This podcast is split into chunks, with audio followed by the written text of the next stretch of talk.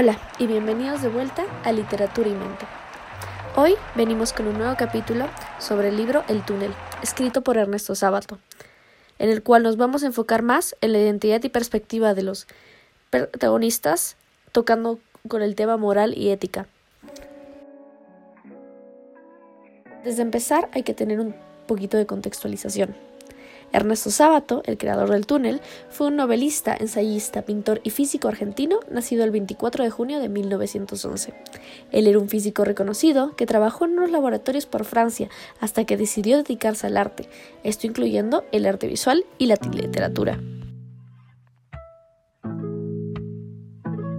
Túnel, una de sus obras más famosas, es una historia de amor, Odio y muerte, en la que el narrador busca que sus lectores comprendan los motivos que lo llevaron a matar a la mujer que amaba, siendo eso su única salvación. Es un libro de misterio y psicología, que consta de 39 capítulos en los que el famoso pintor de Buenos Aires cuenta desde prisión esa importante etapa de su vida y los acontecimientos que le hicieron perder el control. Ahora sí, empecemos. Para poder analizar un poco de las identidades y perspectivas de los protagonistas y cómo ellas afectaron su perspectiva sobre el amor, tenemos que saber quiénes fueron los protagonistas de esta obra. Tenemos a Juan Pablo Castel, el cual es el narrador y protagonista del libro, un pintor solitario con un gran desequilibrio emocional, quien cuenta la historia de cómo mató a la mujer que amaba, Psicológicamente es un personaje intenso y un hombre argentino de 38 años, con una obsesión enfermiza por la única persona que en su vida lo ha comprendido.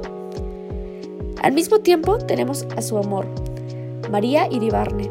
Es uno de los personajes principales, una mujer manipuladora que le gusta engañar a los hombres, una señora bella físicamente que durante la historia aparenta ser misteriosa y deja muchas incógnitas.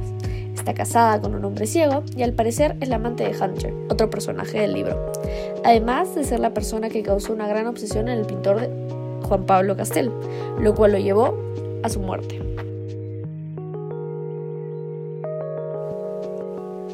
Como cada capítulo, para intentar entender un poco mejor a los protagonistas y poner un tema específico en el caso de psicología, nos vamos a plantear una pregunta. En este caso, vamos a tener una pregunta relacionada con la moral ética, identidad y la perspectiva. La pregunta sería la siguiente. ¿Hasta qué punto la personalidad del protagonista afecta su perspectiva sobre el amor? Para comprender un poco a Juan Pablo, tenemos que comprender qué es el efecto Edipo, ya que este personaje lo poseía.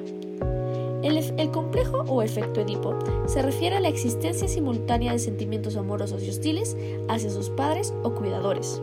Se sabe, por el libro, que Juan Pablo Castel tenía un amor y al mismo tiempo un odio por su madre y por en sí cualquier figura materna. Por ende, al María haber adoptado una figura materna en los ojos de Juan Pablo, ella se volvió de suma importancia para su vida y las acciones que ella cometían llegaban a tener gran influencia en las actitudes y emociones de Juan Pablo que más me indignaba ante el hipotético engaño era el haberme entregado a ella como una indefensa criatura. La obsesión que Juan Pablo Castel, el protagonista, siente por María puede ser fruto de un conflicto no resuelto y que comenzó a desarrollarse en la infancia. Además, desde un principio, el protagonista habla de María como una mujer sabia y con experiencia, igualmente a la de una madre. Hay escenas en las que se muestra como una figura protectora, tal y como sería una madre. Ya con el efecto de Edipo explicado, pasamos a la parte importante de este análisis, la obsesión y el amor. Juan Pablo es una persona que no distingue entre estas dos, ya que lo que siente por María durante todo el libro, aunque se nos describe como un amor apasionado, en realidad es una obsesión de él. Por primera vez en años, Juan Pablo se siente seguro con una persona. Es su lugar seguro, su lugar tranquilo y su lugar calmado, algo que no ha tenido por muchos años. Un lugar como el que nos da una madre. Para ello, este sentimiento de seguridad, Juan Pablo lo relaciona con el amor. Siente que si está junto a María, va a estar seguro. Por ende, la ama, porque quiere estar junto de ella. Tenemos que entender que la obsesión con una persona no es lo mismo que amarla. Amarla es quererla, quererla en todas sus virtudes y hacer todo para estar con esa persona. Obsesión es necesitarla. Y eso es lo que tiene Juan Pablo en este caso.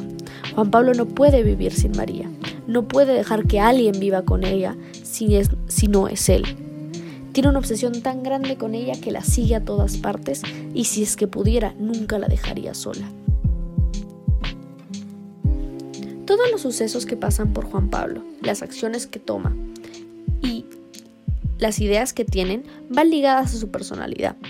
El personaje es un personaje atípico, el cual tiene una ira ligada a su personalidad que va creciendo a través de la obra, la cual, al final, rompe el personaje. Se ve por toda la obra que Juan Pablo es una persona con mucha ira.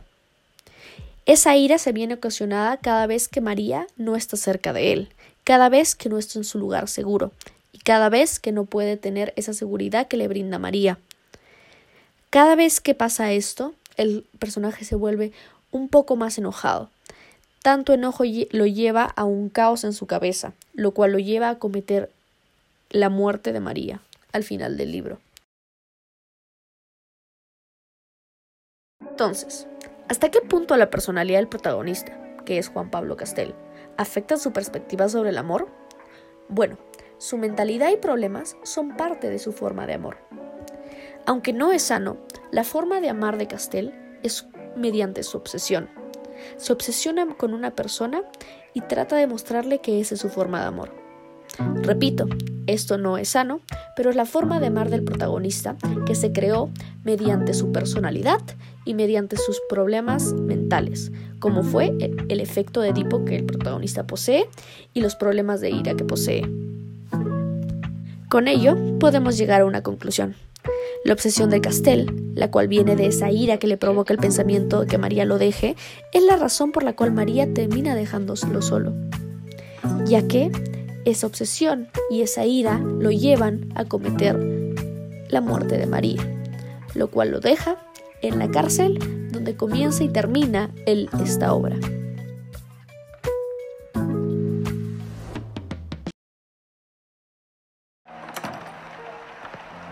Muchas gracias por escuchar, espero que les haya gustado mi análisis de los personajes y que cuando tengan un tiempo libre se puedan leer el libro El túnel, ya que estaríamos ayudando a un artista latinoamericano.